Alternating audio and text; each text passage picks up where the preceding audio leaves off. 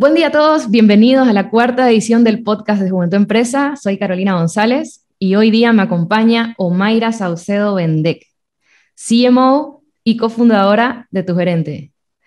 Es dos veces fundadora, primero con un emprendimiento gastronómico, luego con una startup legal. Eh, durante siete años fue jefa legal de Caínco y ahora lidera Tu Gerente, donde las pymes suscritas a su plataforma gestionan sus finanzas e inventarios y mejoran su toma de decisiones basadas en información en tiempo real. Omaira además ha sido seleccionada como MIT 35 Innovators Under 35 en la TAM. Es un premio para innovadores menores de 35 años. Omaira, bienvenida, un gusto tenerte aquí. Contanos un poquito de cómo, cómo es eh, tu camino de emprendimiento. Bienvenida. Buenísimo, gracias, gracias Caro, gracias por la invitación y gracias a, Juventud Empresa que le tengo muchísimo cariño a la institución. Me, me, encanta lo que, lo que se ha venido construyendo durante los años, así que también aprovecho para, para felicitar a todo, a todo el equipo directivo que están ahora mismo. Eh, bueno, a ver, ¿qué, ¿qué, te puedo comentar sobre, sobre el camino emprendedor? No, yo siempre tuve ese eh, espíritu emprendedor, pero creo que todos lo, lo tenemos en algún momento sí sale a flote, en otros no, no, no porque no hace falta. Yo trabajé durante muchos años en Caínco, ahí ya lo, lo mencionabas, y estando en Caínco sí, tenía mis, mis microemprendimientos, viste cómo, cómo uno va siempre buscando qué más hacer, esta, esta inquietud de hacer algo y de por ahí, ok, necesito o quiero más fuentes de, de ingreso. Ahí tuve mis, mis emprendimientos gastronómicos eh, en estos emprendimientos, sí, definitivamente el, desorden de... mezclé mucho, y esto pasa mucho en, emprendimientos, que mezclas mucho tus finanzas personales con las finanzas de la empresa, y eso es algo que al final termina siendo bastante negativo porque no, no tenés ese, ese control. Así que bueno, desde ahí ya que vengo con este, con este dolor que, que ahora estamos resolviendo con, con tu gerente. Igual ahí todavía no, entré, no entraba tu gerente, ¿no? Salgo de Caínco, pero salgo para, para crear mi, mi, propia startup, una startup en Legal Tech, se llamaba Legal App, y era para, para hacer consultas legales a, a bajo costo y todas online. Entonces teníamos eso, al final, por distintas cosas que suelen suceder en el mundo emprendedor, mi startup muere y, y es ahí donde entro a, a tu gerente como, como fundadora, eh, realmente desde el momento cero me sentí muy identificada con, con, el dolor, ahí te estaba comentando con el dolor que, que, estamos resolviendo desde tu gerente, pero bueno, ese es más o menos el, el, camino que sigo hasta llegar a donde estoy ahora mismo. Buenísimo, qué interesante lo que mencionas de que la aplicación o la startup que has creado tiene el foco de resolver un problema, que eso es justamente lo que define el espíritu de una startup, ¿cierto? Y más aún si es un problema que conoces de primera mano, que ya lo sufriste y que sabes que como emprendedores y como personas que estamos tratando de construir algo, este, necesitamos esa ayuda, ¿no? Así que te felicito mucho. Me gustaría contarles a nuestros oyentes un poco más qué es tu gerente. Es una herramienta de gestión de inventarios online que supervisa el inventario en tiempo real de una manera simple, dirigido a pequeñas y medianas empresas como restaurantes, pastelerías, comercios minoristas y distribuidores, entre otros. Ha sido reconocida por la multinacional Visa como una de las 30 startups con mayor potencial en, América Latina y el Caribe. Muchas felicidades. También el Banco Interamericano de Desarrollo la ubicó entre las seis mejores emprendimientos en las Américas. ¡Wow! Este, ¿cómo, ¿Cómo llegó a, suceder eso? ¿Cómo nace la idea? ¿Cómo llegan hasta ahí? Con este tema del ecosistema de startups, eh, nosotros siempre hemos estado muy conectados a, nivel internacional y creo que es el, paso natural de los emprendedores bolivianos, porque aquí, bueno, ahora sí ha, ido creciendo un poco el, ecosistema de startups, pero cuando empezamos hace 3, 4 años todavía no, no había un, ecosistema formado, entonces teníamos que salir a buscar cursos, a buscar capacitaciones, a buscar procesos de aceleración afuera. Entonces, en, en todo eso siempre encontrás programas, encontrás distintas cosas y, ahí encontramos lo de, lo de Visa, ahí encontramos lo del BID, e, este, este tema de, del BID en el concurso de We Exchange es muy, es, muy, es muy bonito porque solamente el, concurso puntualmente de WeExchange es solamente para mujeres fundadoras, entonces solamente participan mujeres, eh, son las mujeres las que hacen el pitch y, ahí es, a mí me encanta siempre, siempre que hablo con, con el equipo del BIT, les digo, me encanta esto que hacen porque, porque ponen y, obligan de cierta forma a las mujeres a que vayan a hablar, porque algo que he visto muchísimo en en todo el ecosistema y en general en lo que me he topado, es que las mujeres siempre somos muy capaces y todo, pero siempre le dejamos a otra persona, que generalmente es un hombre, para que vaya, hable, para que haga el negocio, para que levante la ronda de capital. Entonces, me gusta muchísimo lo que hace el Bitcoin con WeExchange por eso, porque son sí o sí, tiene que ser la mujer fundadora la que tiene que ir a hacer el pitch, a defender y todo eso. Y bueno, así fue, fuimos pasando, bueno, fui pasando ronda tras ronda eh, ese año hasta que, bueno, llegamos a, estar entre los seis seleccionados de nuestra, de nuestra etapa. Así que de etapa digo porque teníamos el, la etapa SID y había otro concurso para etapa ya en Series A y un poquito más avanzado.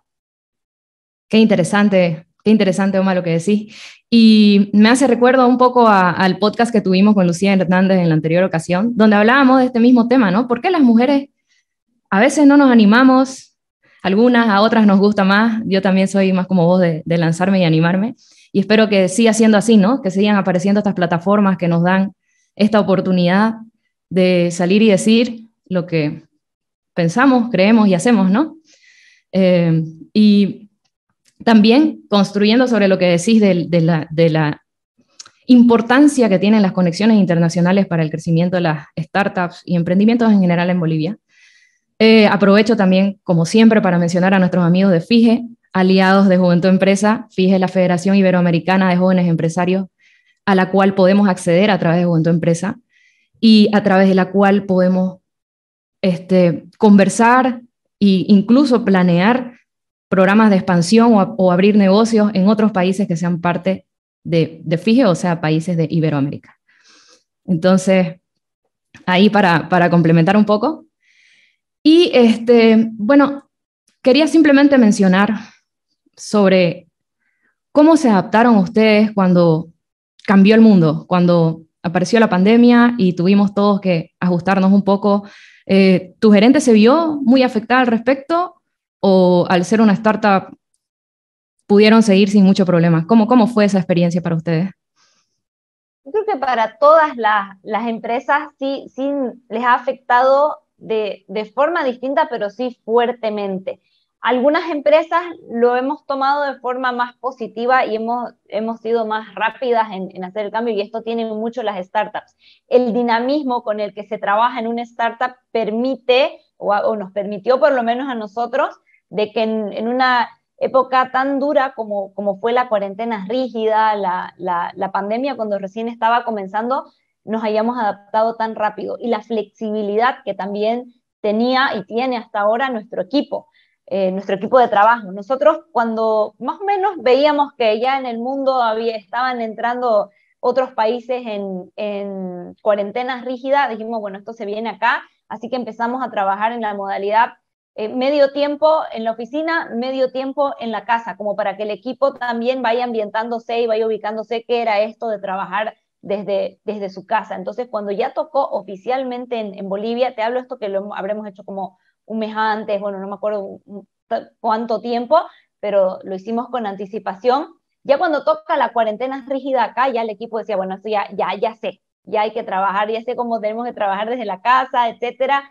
Pero ahora no, no era suficiente con los equipos, era, ahora teníamos que mostrarle a nuestros clientes cómo podían operar desde sus casas y, cómo podían trabajar con sus equipos desde sus casas, porque bueno, nuestros clientes son, son empresas tradicionales, son, son en su mayoría, sí tenemos, un, eh, tenemos startups, pero en la mayoría son pequeñas y medianas empresas que, que no, no, no tienen esta cultura que te estoy hablando de, ok, sí, trabajemos desde la casa y no todas, por supuesto, podían hacerlo. Entonces, bueno, por un lado, comenzamos a, hacerles capacitaciones que, ok, no tienen nada que ver con, con tu gerente, pero pero sí tienen que ver con su subsistencia y eso es lo que más nos interesa a nosotros. Entonces empezamos a darles tips de cómo poder organizar a los equipos de forma remota, qué herramientas tecnológicas podían, podían utilizar para trabajar día a día, incluso la mayoría de ellas gratuitas, siempre buscando los, recursos gratuitos para, para los clientes. Y bueno, obviamente esto lo abrimos para el total de las empresas, no fue solo como, hey, exclusivo para, para clientes de, de tu gerente. Y por otro lado, ya a nivel producto, ¿cómo fue que nosotros, nosotros empezamos a ver que los clientes necesitaban nuevas, nuevos canales de venta o estaban ya utilizando nuevos canales de venta y esto traía nuevos problemas en, su organización, el doble registro de la información, que ahí se pueden perder cosas, entonces empezamos a tener mucho más foco en integraciones para poder eh, integrar toda la información de las empresas dentro de tu gerente, no importa si venden por plataformas de delivery, si venden por eh, plataformas de e-commerce, a través de sus menú digital, que todo esto esté integrado y que el registro se haga una sola vez. Entonces, e, esa fue la manera en que pudimos ir nosotros adaptándonos y seguir siendo obviamente eh, una buena solución para, para ellos y por otro lado que, que también nuestros clientes tengan más canales de ventas. Excelente. Quisiera rescatar de lo que mencionaste dos cosas que son lecciones que nos podemos llevar. La primera, esa visión estratégica de estar atenta de lo que está pasando en el mundo. Qué importante es que las personas que estamos trabajando en negocios, que emprendemos, que tenemos empresas, hagamos eso, porque solemos a veces ahogarnos mucho en nuestros problemas, ¿no? O quedarnos ahí en nuestro día a día y a veces nos olvidamos que existe un mundo por detrás y, que, y por adelante y por todos lados, ¿no? Y que realmente al final tenemos que pilotear, ¿no? En, en ese, en esa diaria situaciones. Y otra cosa que, quisiera rescatar es ese foco que le ponen ustedes a realmente resolverle el problema a sus clientes. Me parece excelente que, que, hayan pensado en capacitarlos, si bien no tiene nada que ver con el software, en capacitarlos en cómo hacer que sea menos traumático el proceso de remotización del trabajo. Me parece muy rescatable y lo felicito y admirable. Me parece muy, bueno. Em, y también hilando un poco esto que estamos conversando, esa flexibilidad con el tema de, de ser mujer y, estar al frente y todo eso, ¿qué, ¿qué habilidades crees vos que son las más importantes o las más útiles al momento de llevar adelante así, ¿no? Este, un emprendimiento y, y, y, poder resolver los problemas de los clientes también. Me parece que la, que la habilidad, una habilidad que pesa mucho es justamente la habilidad de ser flexible y de adaptarte rápido a cualquier cosa que venga, porque a ver, ¿qué, qué nos pasa muchas veces y se conversa mucho siempre que hablamos de, startups? Que empezamos con una idea que no siempre es un problema o que capaz sí es un problema para, para resolver. A veces es una idea que nos encanta a nosotros y la hacemos porque, porque nos gusta. Eh, e, eso, eso es un tema de que está bueno comunicarlo, por ejemplo, con otras personas o ir a, sacar con, con, un, con algún prototipo, a ver, validar si hay una necesidad de esto que tanto nos gusta, probablemente no la haya, pero ahí está la habilidad de poder cambiar rápido tu idea, reformularla para que termines resolviendo el problema que realmente hay en el mercado.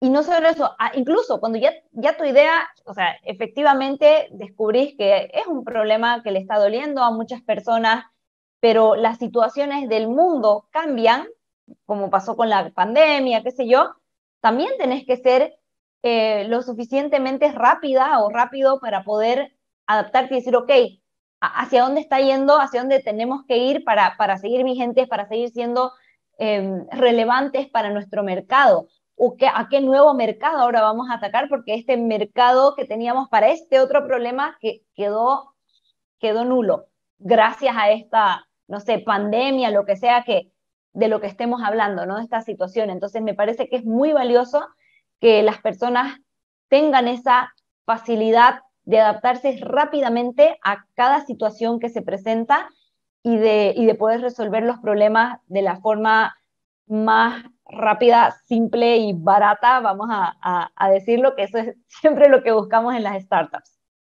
Así es. Y construyendo sobre circunstancias, situaciones, hablemos un poco de nuestro país. Este, sobre el ecosistema de startups, o bueno, el ecosistema de tecnología digital, que tenemos información del 2020, dice que en Bolivia hay un total registrado de 160 startups activas, ¿no? eh, y de ellas el 95% está en el eje troncal, Santa Cruz, Cochabamba y La Paz. Eh, este es el ecosistema, según la información que tenemos. Eh, ¿Vos cómo lo ves el ecosistema de startups en Bolivia? ¿Qué ventajas, desventajas crees que existen? Yo creo que está creciendo o ha crecido bastante versus a cuando, cuando nosotros iniciamos, por lo menos, ha crecido muchísimo, está mucho más fortalecido. se han creado aceleradoras, emprendedores y emprendedoras de Bolivia salen también a, otros países, destacan en otros países y eso, eso es muy bueno. Eso es bueno para, para el país para que un poco giren la mirada hacia Bolivia porque una de las desventajas que yo considero que todavía tenemos es que nos pasan de largo a la mayoría de los emprendimientos bolivianos. Eh, queda mucha, mucha susceptibilidad de, ok, es de Bolivia, pero de Bolivia todavía no ha salido nada wow. Y cuando digo nada wow, no digo que no tenemos cosas buenas, sino no ha salido Rappi, no ha salido, eh, ¿me entendés? Startups, así que, que suenan a nivel mundial. Entonces, ese, es un tema. Y las startups que estamos ahora mismo eh, abriendo camino para, para todo esto, lo, estamos sufriendo eso. A mí me pone muy contenta realmente ver cuando una, una startup boliviana levantó una ronda de capital importante, eh, cuando una startup boliviana es reconocida a nivel internacional también en algún concurso, en alguna, en alguna lista y, estamos destacando porque esto nos fortalece y nos ayuda a todo el ecosistema.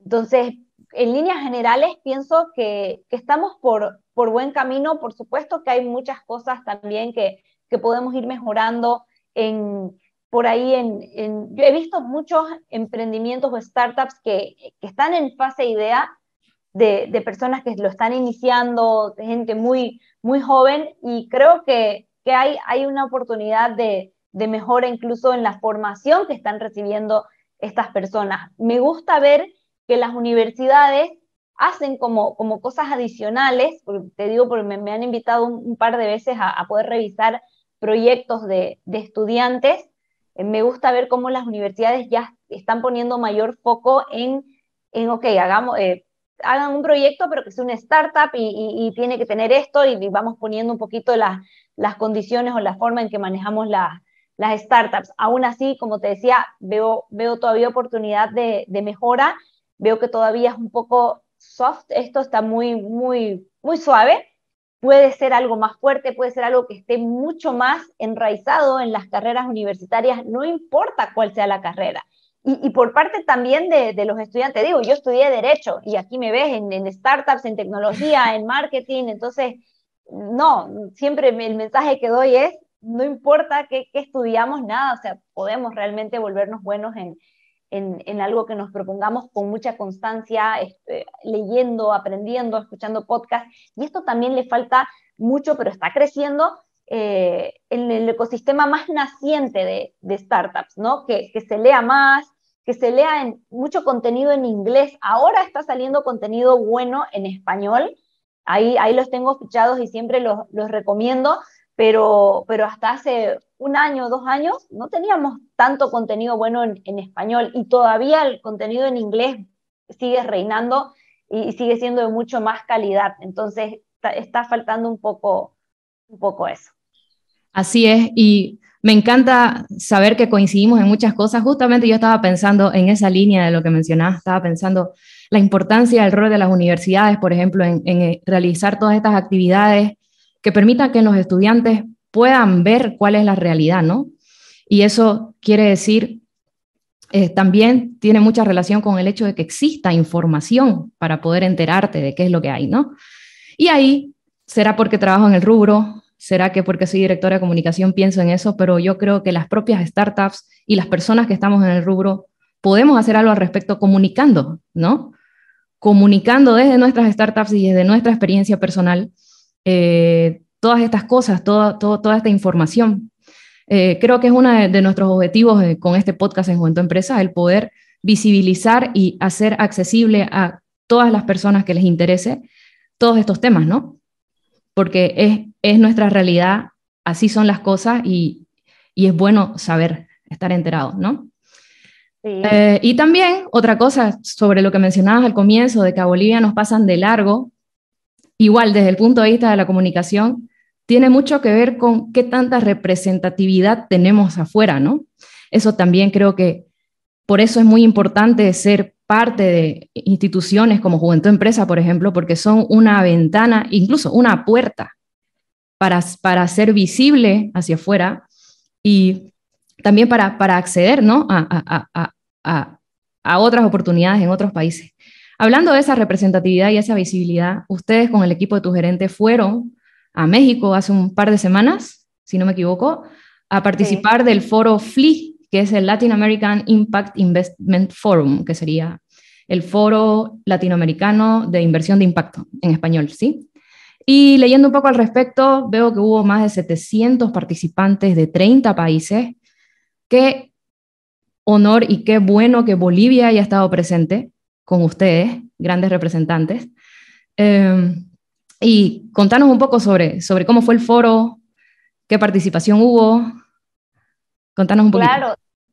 Mira, un poco haciendo el, preámbulo incluso del, del foro, y, lo cuento porque me, me, parece muy valioso, nosotros llegamos a este foro por, porque pasamos por un proceso de aceleración de, de impacto social, con mucho foco en, en, impacto social, y obviamente como parte, no, no digo parte del programa, pero como parte de una de las actividades de este, de este proceso, está este foro que se realiza todos los, todos los años a nivel, a nivel internacional y, muy al margen también del, proceso de, de, aceleración que te comento.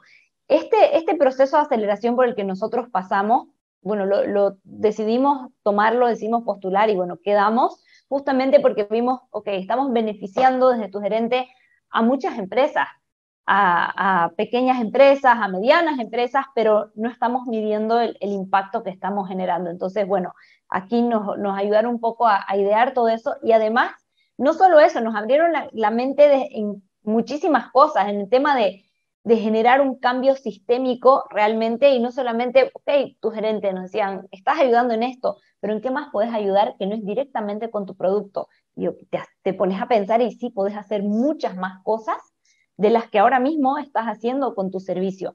Entonces, eh, empezamos por ahí y empezamos a ir como hasta el, hasta el origen del, del, problema y eso es lo que, te, lo que te hace ver, por eso me encanta mucho este mundo de, de impacto y aquí hablemos de impacto social, ambiental, cualquier tipo de, de impacto positivo. Entonces, eh, me gusta porque vamos hasta el origen del, del, problema, veamos cómo lo estamos resolviendo y a quiénes necesitamos para poder eh, resolverlo o para ir mitigando obviamente que este problema siga siendo tan, tan fuerte.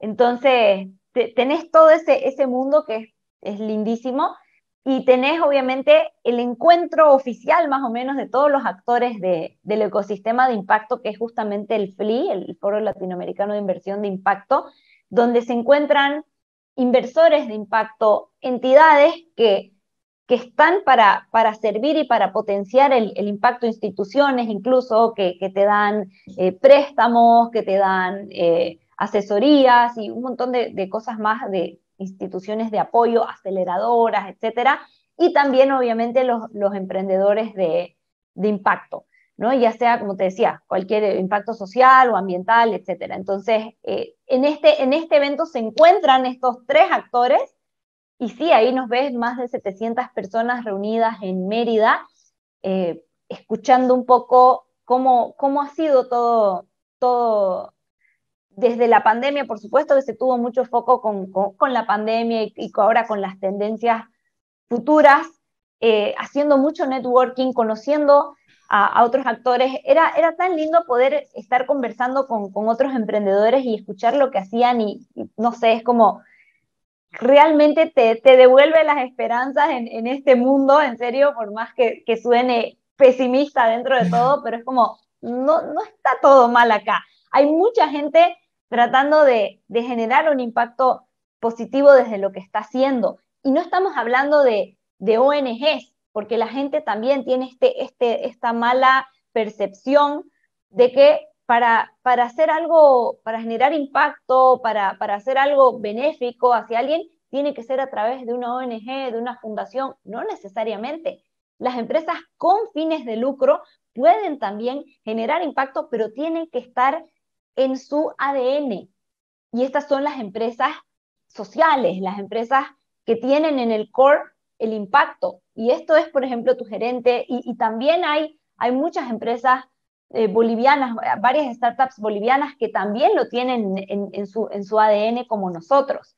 Entonces, esa es una de las primeras cosas que, tendríamos que, cambiar viendo el mundo del, impacto. Segundo, volviendo con, con, el foro, me encantó también la participación de muchas mujeres, yo vuelvo al tema mujer, de muchas mujeres en los paneles. Me encantó. En serio que, que, que verlas ahí anima a, otras mujeres a decir, yo, también estoy haciendo cosas buenas, ¿por qué no las digo? Yo también puedo estar ahí mañana. Eh, y entonces empezamos a, generar un poquito más de, a despertar este interés que por ahí está faltando eh, en la parte de, las mujeres, porque ya decíamos, bueno, los hombres naturalmente siempre han, han, sido participativos, se, animan más a, muchas cosas, entonces me gustó muchísimo ver en los paneles eh, siempre mujeres presentes y, muchas.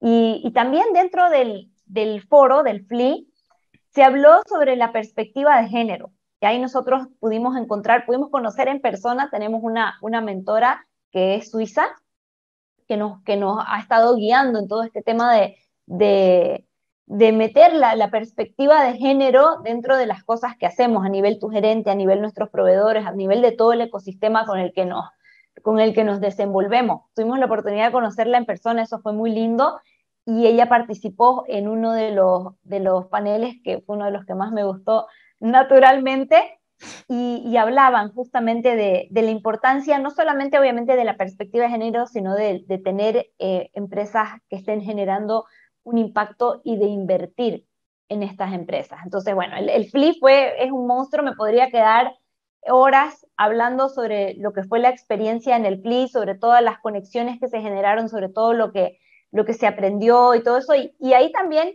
no fuimos los únicos bolivianos y eso me encantó. Habían otras, otras empresas eh, bolivianas que entre había una startup más y había también empresa, una empresa tradicional boliviana, pero que igual fue porque realmente necesitaba ir a, tener conexión con todo este, este ecosistema y es una empresa que sí está generando mucho, mucho impacto en la, en la base de la pirámide. Entonces, bueno, eh, hay, había también más representación boliviana. Allá mismo me encontré con bolivianos que, que viven en, en, México y que también están eh, eh, generando impacto desde las empresas que tienen. Entonces, fue, fue una experiencia muy linda.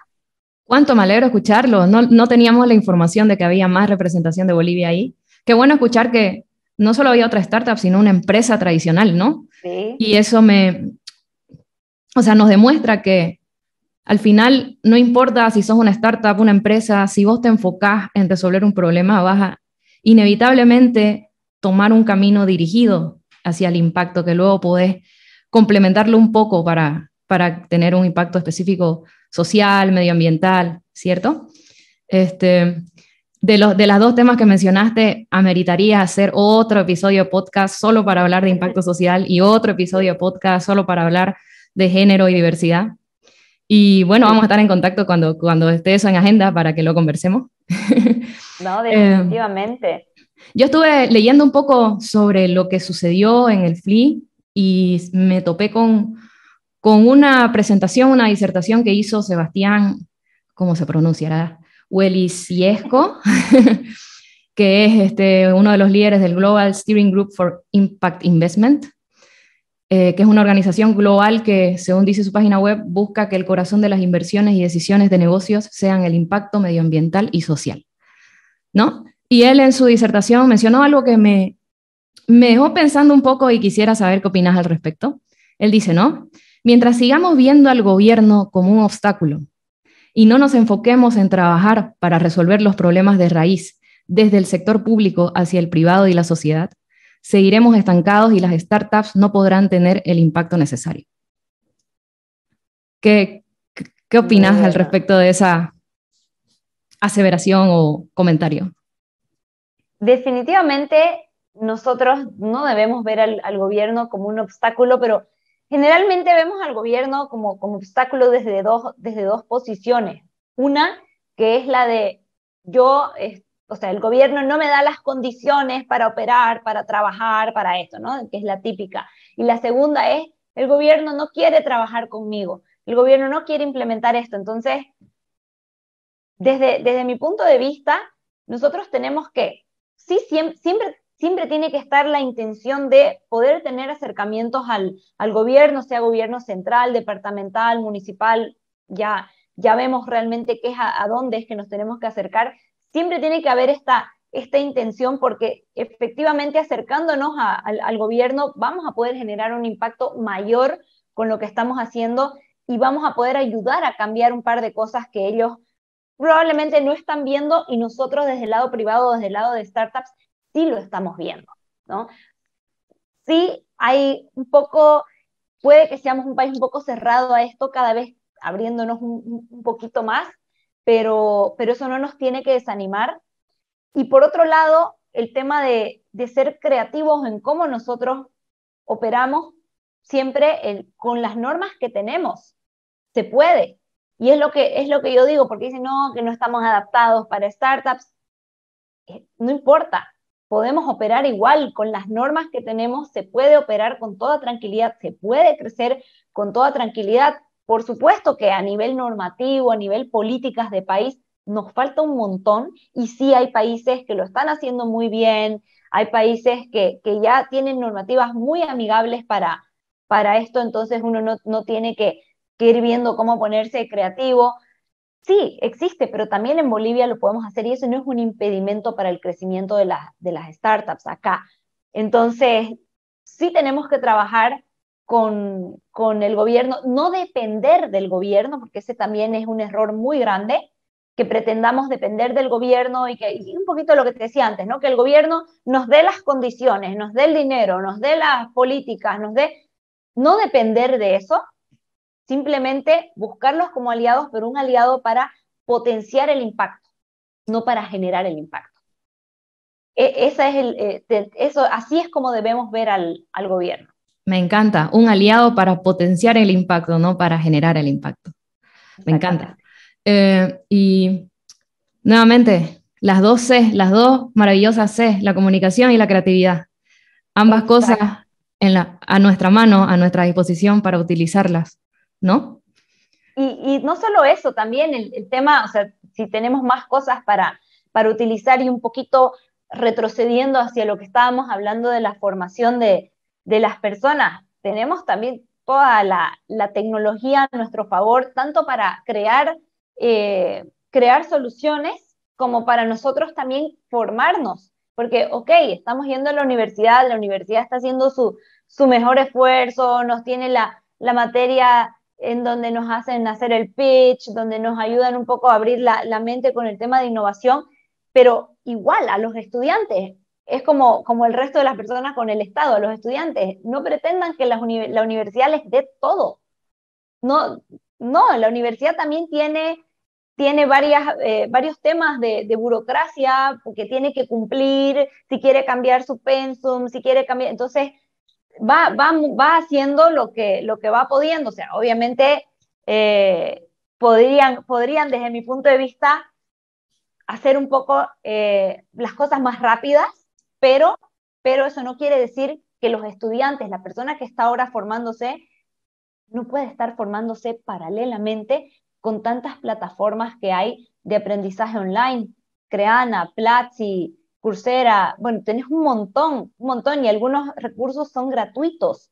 Entonces, está también la tecnología para que la utilicemos a nuestro favor en todos los sentidos, para desarrollarnos nosotros mismos, para desarrollar nuestros emprendimientos, para, para entregar soluciones con base tecnológica. Porque igual, el otro día estaba revisando los, los, los ¿cómo se llama? Los, proyectos de, de unos estudiantes que te, comentaba que de vez en cuando me, me invitan a hacer esto y decía, hay soluciones tan buenas, pero me impresiona cómo no han metido tecnología en esto. Y lo único que hacía mi cabeza era decir, aquí pudieran estar construyendo esto. O si estuvieran pensando en utilizar tecnología en esta parte, se ahorrarían muchísimos costos, porque el proyecto era tan completo que incluso te decía, ¿no? Los costos en los que iban a incurrir eh, estos estudiantes en el hipotético caso de que hagan, obviamente, ejecuten el proyecto. Entonces, falta mucho todavía que nos metamos el chip de, de hoy usemos la tecnología a nuestro favor, está ahí. Sí, y, la, y creo que lo que está más al, o sea, lo que está más al alcance de cómo aplicar la tecnología es en la sistematización, ¿no? Si nosotros sistematizamos nuestras ideas, nuestros procesos, nuestros proyectos, podemos escalar más rápido, ¿no? Y siempre robándonos las ideas de concepto de las startups, ¿no? Porque es exactamente eso. Y además también lo que mencionas de, perdón, lo que mencionas de, de, los estudiantes o las personas también que podemos hacer algo al respecto más allá de lo que nos da un gobierno, una universidad. Eh, también quisiera reforzar la importancia y el impacto y la ayuda que te puede dar una comunidad, ¿no? Ser parte de una comunidad que tiene que, con la cual te identificas, que está pasando por los mismos dolores, que está pasando por las mismas experiencias y en comunidad realmente lo vemos en Juventud Empresa, lo vemos en el FIGE, lo viste en el FLI. Eh, el, saber que, que, alguien más lo resolvió, el saber que alguien más te entiende, te da esa fuerza para continuar, ¿no? Definitivamente, el, hecho de saber de que, de que tus problemas no son exclusivos en tu empresa, sino que los está viviendo también otro emprendedor u otra emprendedora, es, es aliviante y además te ayuda también a, aprender, oye, ¿cómo estás solucionando esto? Ah, no, mira, yo hice esto, genial, me ahorraste N cantidad de recursos, de tiempo para, para hacerlo. Entonces, ese es esa es la importancia de, de estar en una comunidad que esté en la misma sintonía también de nosotros, porque, a ver, no es solamente pertenecer a comunidad aquí, comunidad allá, sino que tenemos que buscar las comunidades que estén en los, en los rubros o estén en la misma, eh, que nosotros queremos estar o en la misma sintonía en la que nosotros estamos, porque si no, obviamente vamos a empezar a recibir consejos que, que, no, que no son adecuados para, nuestra, para nuestro crecimiento. Y lo mismo pasa con los mentores, con los mentores, con los expertos, que hay mucho experto en el mercado, de todo.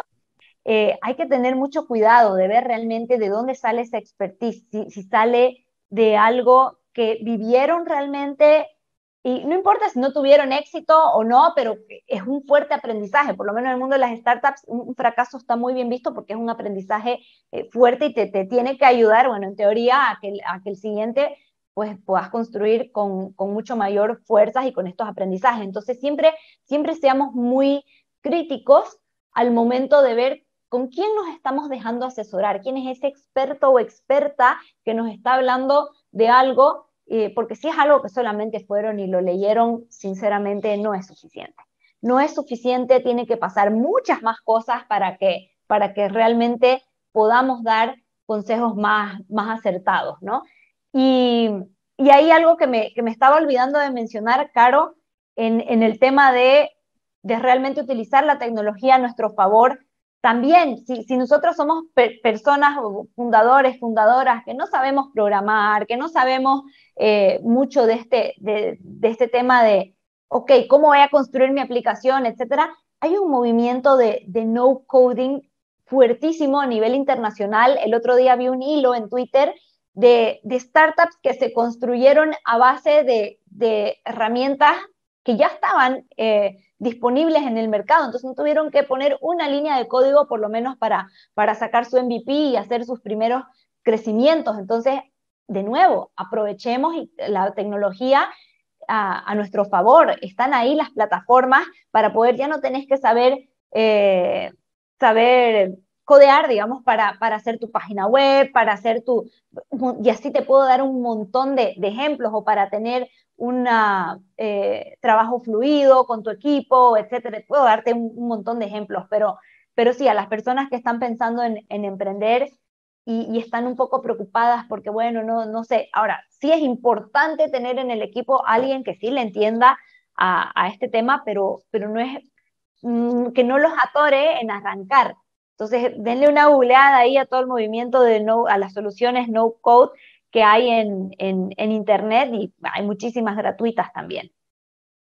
Qué valioso, excelente. Está como para tomar notas este podcast. Muchísimas gracias. ¿sabes? Podríamos quedarnos charlando por horas. Estoy segura que seguiría bañándonos en tus conocimientos, experiencias y me atrevería a decir sabiduría. Muy interesante todo lo que decís, Omaira. Este, tenés experiencia, lo has aplicado y nos lo estás contando y nos lo estás compartiendo y lo apreciamos muchísimo. Muchas gracias. Espero que muchas personas se vean beneficiadas e inspiradas con todo esto que nos has compartido. Y bueno, lamentablemente tenemos que irle dando cierre al podcast, pero yo me voy muy contenta, eh, muy feliz de que hayamos tenido este momento y eh, bueno, que sea un, podcast que las personas escuchen y digan, sí, hay que meterle. Sí, sí, esa es la idea.